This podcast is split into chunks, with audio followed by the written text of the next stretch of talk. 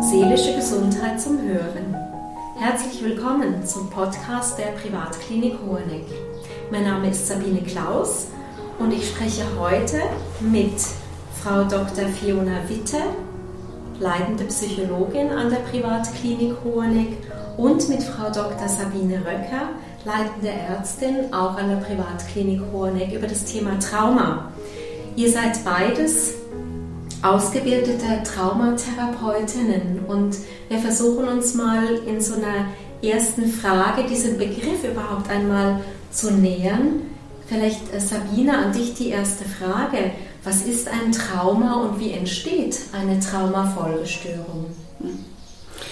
Also Trauma, der Begriff kommt aus dem Griechischen und bedeutet Wunde. Und zwar physische oder auch psychische Wunde. Hier sprechen wir von einer psychischen Wunde. Ähm, ein Trauma ist in der, also als psychisches Trauma ist ein Ereignis von katastrophalem Ausmaß, das so gut wie bei jedem Menschen eine ähm, Todesangst, Hilflosigkeit, Ohnmacht, tiefe Verzweiflung auslösen würde und mit einer starken Stressbelastung einhergeht. Und es bedeutet auch, dass, es, dass man Zeuge sein kann von, ähm, davon, dass ein anderer Mensch mit einem derartigen Ereignis konfrontiert ist. Und äh, die Traumafolgestörung ist eher ein komplexes Geschehen. Und da spielt mit hinein, ähm, wie die subjektive Wahrnehmung von diesem Ereignis ist. Das beinhaltet auch, dass es eben ein Unterschied ist, ob in welchem Lebensalter ich das erlebe, ob ich Kind bin oder Erwachsener. Und die persönliche Vulnerabilität, wenn man nicht festgestellt hat, dass jemand, der zum Beispiel schon mehrere Traumatisierungen erlebt hat oder mehrere schlimme Ereignisse in seinem Leben hatte, eher empfindlicher ist, eine Traumafolgestörung zu erleiden.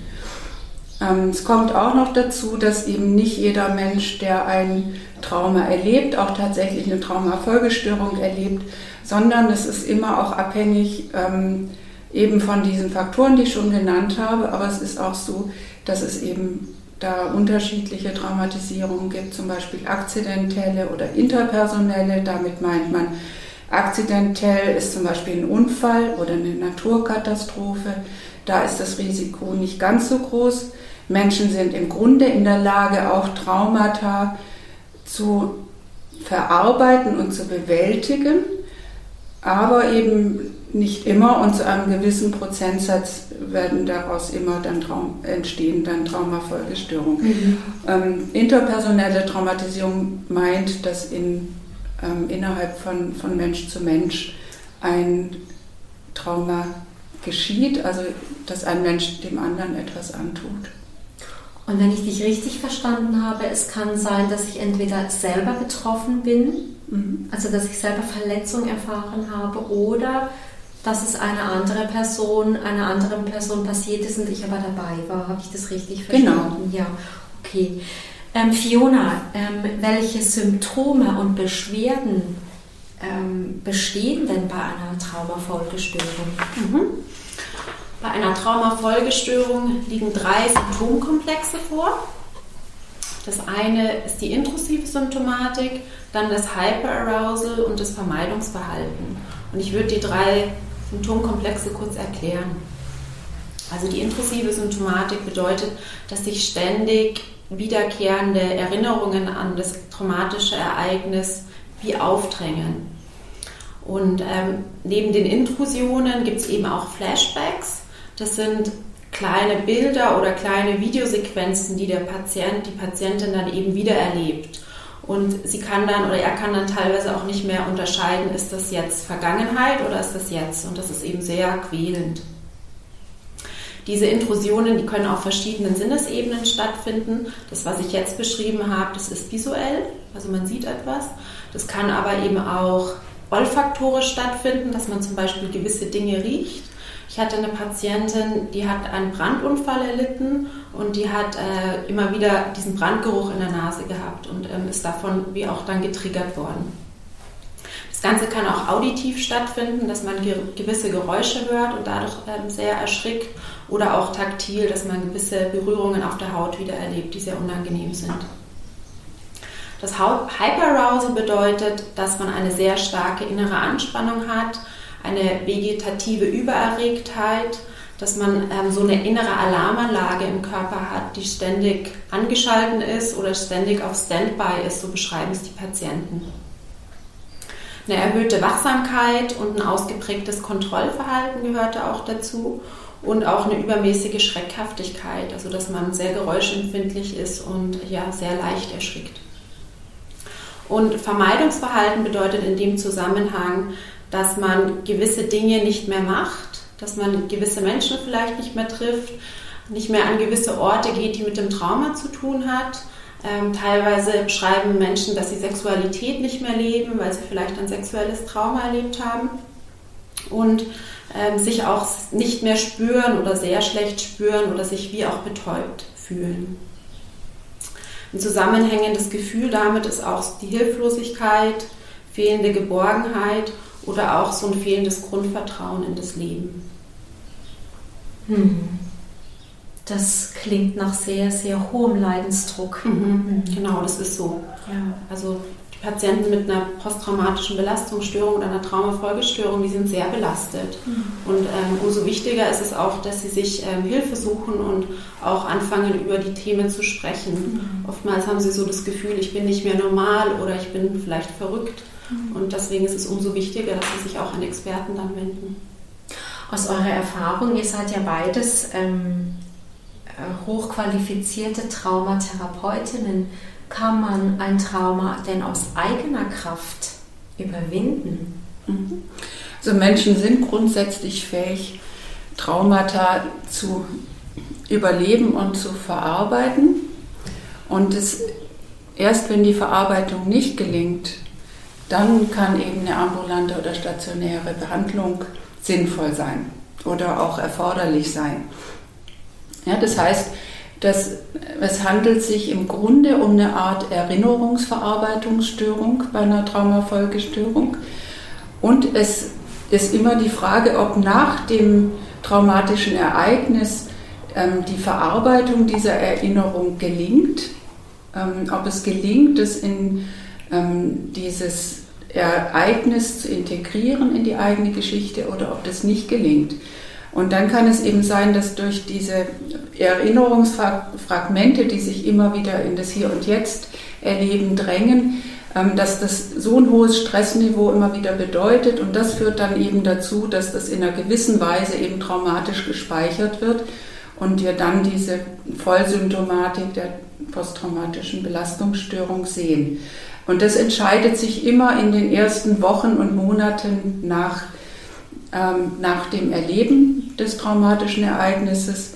Es gibt aber auch Menschen, die erst nach Jahrzehnten im Grunde erkranken an der Traumafolgesymptomatik. Da sprechen wir von einer Late Onset PTBS. Ne? Das ist dann auch sehr irritierend für diese Menschen, die bisher sich gar nicht erinnern konnten, dass sie überhaupt so etwas Schlimmes erlebt haben und dann nach 30, 40 Jahren auf einmal da Bilder haben und eigentlich dann denken, dass sie verrückt sind. Mhm. Ja, und, ähm, das ist dann auch ein sehr einschneidendes Erlebnis. Mhm. Ja? Ähm, ob ein Mensch in der Lage ist, es zu verarbeiten, das hat viel zu tun mit ähm, Vorbelastung, ähm, also je mehr traumatische Erlebnisse ich bereits hatte, umso größer ist die Gefahr, dass ich eine posttraumatische Belastungsstörung oder eine Traumafolgestörung bekomme. Es hat auch was mit der persönlichen Resilienz, mit der Widerstandsfähigkeit zu tun.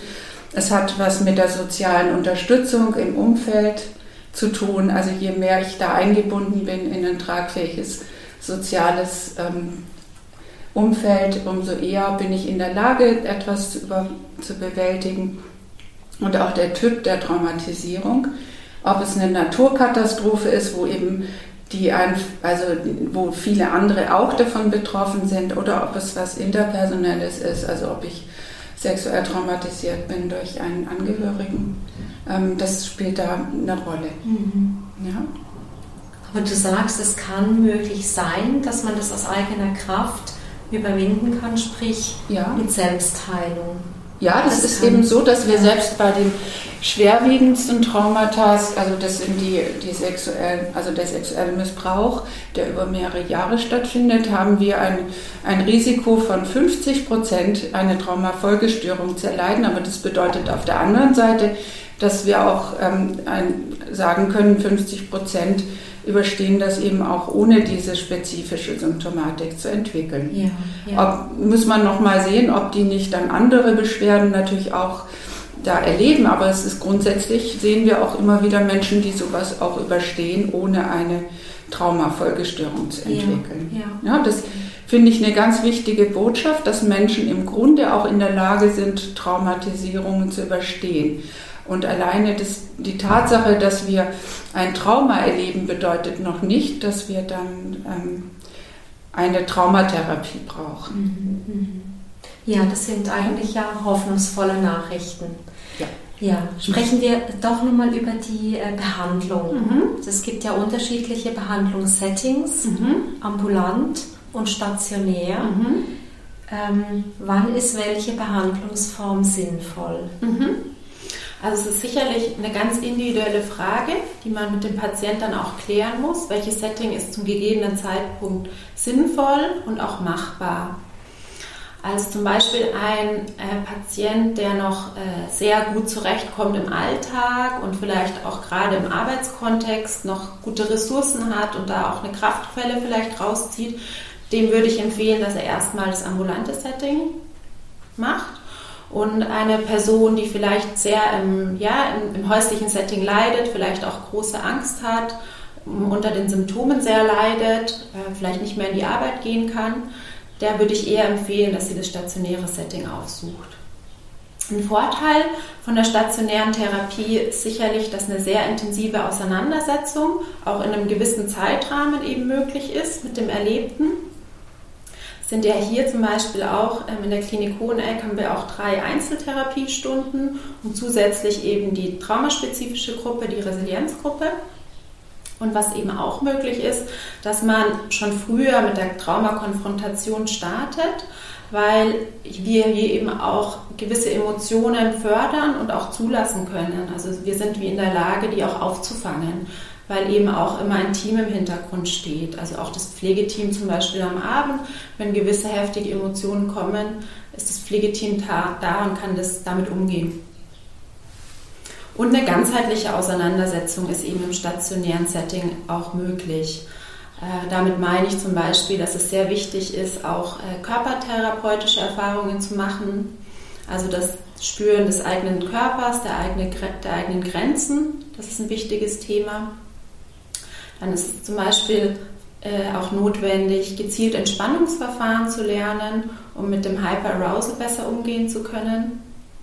Und auch zum Beispiel eine Maltherapie erachten wir als sehr sinnvoll, um auch noch einen anderen Kanal zu finden, die Emotionen zuzulassen und nicht nur über das Sprechen. Mhm. Mhm. Ja. Mhm. Und grundsätzlich ist es aber so, dass das eine, also die stationäre Therapie und die ambulante Therapie, wie miteinander sehr gut kombinierbar sind. Also auch nach einer stationären Therapie empfehlen wir dringend, dass dann die ambulante Therapie weitergeführt wird um ja, die angestoßenen Themen zu vertiefen. Kann man denn sagen aus eurer Erfahrung, wie lange sowas, wie lange es dauert, bis eine Patientin geheilt ist? Gibt es da Werte dazu? Mhm. Also ich würde auch wieder sagen, das ist ganz individuell anzuschauen. Ja. Es gibt natürlich ähm, diagnostische Instrumente, wo man dann auch messen kann, ähm, inwieweit liegen die Intrusionen noch vor oder inwieweit ist das Vermeidungsverhalten zurückgegangen. Aber darum geht es in diesem Sinne gar nicht, sondern es geht wie mehr darum zu schauen, wie ist die Lebensqualität, können gewisse ähm, Dinge auch wieder mit Genuss gemacht werden. Und ähm, deswegen würde ich jetzt so eine zeitliche Aussage kann ich gar nicht treffen. Hast du da Erfahrungen, Sabine?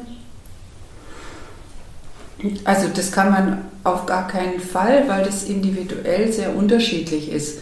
Also ähm, Ja, bis dahin, dass, also es gibt ja auch da noch, ähm, also es gibt ja Traumafolgestörungen, die wir auch als komplexe Traumafolgestörungen bezeichnen oder die sogenannte dissoziative Identitätsstörung.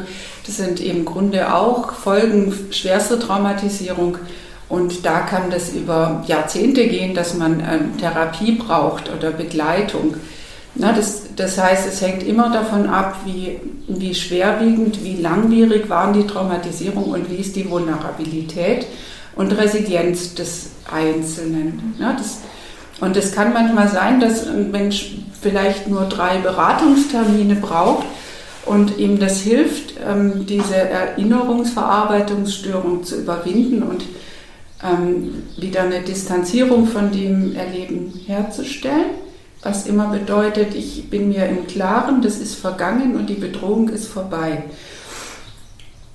Und, ähm, und es kann sein, dass es eben diese Prägungen so intensiv sind, dass die noch sehr lange nachwirken und das Erleben im Hier und Jetzt stören und die soziale Teilhabe gestört ist. Ne? Das sind immer so Kriterien, die auch die Behandlungsbedürftigkeit aufzeigen. Ja, wenn ich in meiner, ähm, in meiner Lebensqualität stark beeinträchtigt bin durch die Folgen von dem, was ich da erlebt habe. Mhm. Was sind denn so die wichtigsten Faktoren in der Behandlung, von denen ihr sagt und wisst, die sind zentral und die sind hilfreich? Also zuerst mal ist es so, dass eben in der Traumabehandlung die Möglichkeit erstmal besteht, das zu verbalisieren, was da passiert ist ähm, und Worte zu finden für das Erlebte. Da hat man festgestellt, es hilft dabei, mehr Abstand zu bekommen. Und es geht auch darum, eben Gefühle wie Scham und Schuld zu bearbeiten, von denen auch die meisten betroffen sind, die einer Traumafolgestörung leiden. Also es geht darum, nicht mehr allein zu sein mit dem Erlebten und es mitzuteilen. Das kann schon mal eine große Entlastung bedeuten, aber eine große oder auch eine große Hürde, je nachdem. Es geht auch darum, wieder die eigene Wahrnehmung zu überprüfen, weil oft also führen diese Symptome dazu, dass man nicht mehr, ähm, dass man der eigenen Wahrnehmung nicht traut. Andere haben vielleicht gesagt, äh, das ist gesponnen, was du da sagst, das kann gar nicht sein. Und dann zu erleben, doch, ich habe jemanden gefunden, der Therapeut, der mir da, das glaubt und es gibt Menschen, die mir zuhören und ähm, die das, was ich da erzähle, auch für plausibel halten. Ähm, dann sind sehr, sicher sehr wichtig, ähm, also so etwas wie Psychoedukation. Ähm, da spricht man davon, dass man ähm, Wissen vermittelt über das, was in der Trauma ähm, was da vorliegt und warum genau diese Symptomatik auftritt und die auch aufzeigt, wie es behandelt werden kann. Ähm, das ist etwas, was Hoffnung macht, die, die auch wieder Kontrolle vermittelt, also zeigt, es gibt einen Weg, der aus diesem Erleben auch wieder herausführt. Und was auch sehr wichtig ist, ist eben überhaupt der ganze Bereich wieder Sicherheit zu vermitteln, ja, weil Menschen, die traumatisiert sind, die sind in ihrem Sicherheitsgefühl massiv erschüttert, in ihrem Selbstwertgefühl erschüttert. Die haben die Kontrolle verloren. Und es geht, also, es geht immer auch darum, wieder Kontrolle und Sicherheit herzustellen und zu vermitteln. Ja, ja. ja? Und dazu gehört eben auch, ähm, Ressourcen zu aktivieren, das heißt äh, zu schauen, was hat mir früher gut getan, das wieder einzuführen, also vielleicht auch irgendeinen Sport wieder zu machen oder Yoga zu machen oder ja, also das, was Fiona auch vorhin schon erwähnt hat. Ähm, also ich bringe immer gerne das Beispiel, dass es eben darum geht, wieder also eine stabile, ähm, eine Stabilisierung herbeizuführen und so einen festen Stand im Hier und Jetzt herzustellen, weil nur dann können wir uns in einen weiteren Schritt der Traumaverarbeitung begeben, nämlich die Traumakonfrontation. Also nur dann, wenn wir einen festen Stand im Hier und Jetzt haben, können wir uns in die Gletscherspalte der Vergangenheit abseilen und dort auch heil wieder herauskommen.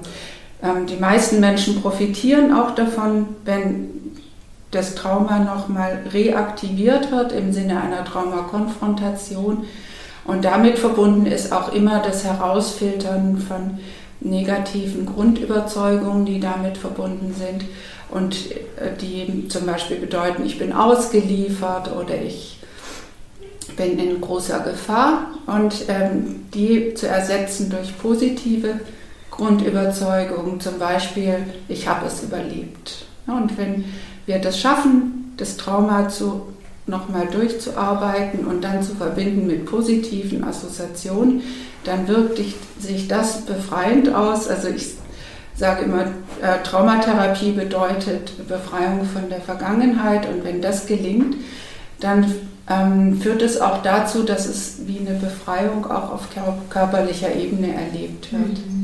Wenn das gelingt, könnte man davon dann sprechen, dass das Trauma vollständig geheilt wurde? Mhm. Also es ist so, dass man, was, was wir eben nicht leisten können oder was wir nicht machen können als Therapeutinnen, ist, dass wir das Trauma ungeschehen machen. Das ist das, was sich die Patienten ähm, häufig wünschen, also so wieder zurückzugehen in die Vergangenheit. Das können wir nicht machen. Also wir können den Patienten nicht helfen, dass sie wieder die Alte werden oder der Alte. Das ist auch oft so ein Wunsch. Ich möchte wieder mein früheres Leben zurück. Ähm, und Sabine hat ja vorhin von der Wunde gesprochen. Und wenn wir das Ganze bildlich anschauen, können wir unseren Patienten helfen, dass die Wunde verheilt, also dass eben eine Narbe entsteht. Und ähm, manchmal ist ja auch, also die, die Narbe ist verheilt, manchmal schmerzt aber auch noch eine Narbe. Also es kann auch sein, dass wenn die Traumatherapie vorbei ist, dass es vielleicht immer mal wieder kurz Schmerzen auch kommen. Aber jetzt eher zur guten Nachricht. Also wir können helfen, die traumaspezifischen Einschränkungen eben aufgrund der Symptomatik zu vermindern, die aufgrund der Symptomatik bestehen, zu vermindern. Wir können helfen, die Lebensqualität zu verbessern und eben auch wieder ein Sicherheitsgefühl herstellen, das die Patienten eben vermissen. Und wir können die soziale Teilhabe fördern. Also wir können ähm, durch die Gruppentherapie eben auch helfen, dass Patienten wieder mit anderen Menschen in Kontakt kommen und über ihre Themen sprechen. Und dafür ist aber nötig eine Bereitschaft, sich eben in einen zeitweise doch sehr belastenden Therapieprozess zu begeben und auch ja, belastende Gefühle, angstmachende Gefühle zuzulassen. Also auch Schmerz zuzulassen, Trauer zuzulassen, das ist eben einfach auch nötig. Und äh, es geht eben dann auch darum, dysfunktionale Strategien wie das Vermeidungsverhalten aufzugeben und sich eben trotz Ängsten und Misstrauen wieder in das Leben zu wagen. Dabei können wir helfen. Mhm. Mhm. Und äh, wenn so ein Therapieprozess gelingt, dann kann sich daraus was Neues formen, auch was Schönes formen. Eben, es, es gibt eine Neuorientierung möglicherweise, es gibt auch eine Sinnfindung und auch ein posttraumatisches Wachstum. Das können wir begleiten. Mhm. Also ihr macht da ganz, ganz viel. Das ganze Therapeutinnen-Team, die Pflege unterstützt. Mhm. Was kann man denn selbst tun, um den Heilungsprozess zu unterstützen? Du hast vorher gesagt, mhm. Fiona, es braucht wahrscheinlich ganz viel Mut auch, mhm. sich da hineinzubegeben. Mhm. Aus, aus deiner Erfahrung, Sabine, was, was empfiehlst du den Patientinnen und Patienten noch, um den Heilungsverlauf positiv zu unterstützen aus eigener Kraft? Mhm. Also eigentlich kann man sehr viel tun, man muss aber dazu in der Lage sein. Das ist jetzt eben auch die Frage, ist das jemand, der jetzt noch vor Beginn einer Therapie steht oder sind es jetzt Menschen, die schon hier angekommen sind oder auf dem Weg dazu? Also es geht im Grunde immer um die Frage, ähm, was tut mir hier und jetzt gut und was hat mir früher schon gut getan. Und ähm, da ist es sinnvoll mal zu schauen, wie sieht denn eigentlich meine aktuelle Lebensführung aus. Also im Grunde alles, was wir sonst auch als ja, gesunde Lebensführung betrachten, ähm, kann da auch helfen, ähm, die Regeneration zu fördern. Also was sehr wichtig ist, wie ist der Schlaf? Ja, ähm, oder brauche ich da Unterstützung, dass der verbessert wird? Ähm, wie sieht es aus mit Bewegung? Also alles, was mir hilft, mich im Hier und Jetzt gut zu fühlen, zu spüren, ähm, unterstützt auch die Traumaverarbeitung. ähm, soziale Beziehungen und Bindungen wieder äh, zu beleben und zu pflegen ist gut. Also möglichst nicht in der Isolation zu verharren ist hilfreich. Ähm, dann ausgewogenes Verhältnis von Entspannung und Arbeitsbelastung ist wichtig. Ähm, dann ist es so, dass viele Menschen, die so eine Traumabelastung haben, eher dysfunktionale Kompensationsstrategien sich aneignen. Also zum Beispiel zu viel Alkohol trinken oder zu viel arbeiten. Und es ist wichtig, das eher wieder aufzugeben. Also sich möglichst zum Beispiel gesund zu ernähren.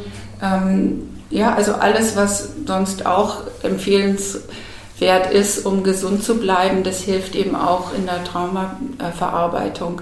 Also die Frage, was tut mir heute gut und was hat mir in früheren Lebensphasen gut getan. Hilfreich kann es auch noch sein, zum Beispiel Tagebuch zu führen, entsprechende Bücher zu lesen, sich zu informieren, dass man davon, dass man etwas versteht, was ist mit mir los und was kann mir helfen oder auch, ähm, also inzwischen gibt es auch eben möglich, die Möglichkeit über Apps, sich da Unterstützung zu holen und ebenso auch die Therapie zu begleiten oder auch vorzubereiten. Mhm. Mhm. Also man kann selber doch einiges machen. Ja, was, was, auf jeden und, Fall. Und, und wie schafft ihr das, Patientinnen, denen es wirklich schlecht geht, dazu zu animieren, mhm. die Selbstfürsorge zu aktivieren? Wie macht ihr, also wie schafft ihr das? Ist jetzt auch wieder sehr individuell, mhm. weil wir müssen ja immer schauen, wie, wie sieht die Selbstfürsorge aus bei der betreffenden Person. Wobei man sagen muss, die Menschen, die jetzt hier also eine stationäre Behandlung brauchen, da müssen wir meistens ziemlich weit unten ansetzen. Mhm. Ja, und was, was mir einfach auch auffällt, da sind die Spezialtherapien sehr wertvoll weil äh, Patienten dort gewisse Dinge wieder machen, die sie vielleicht lange Zeit nicht gemacht haben. Das ist jetzt so zum Beispiel dieses Malen oder dieses Gestalten und da vielleicht auf eine Ressource stoßen, die sie in der Kindheit, in der Jugend vielleicht hatten und da einfach auch wieder anknüpfen können jetzt. Mhm. Also aktive Angebote auch machen. Mhm. Ja, ja.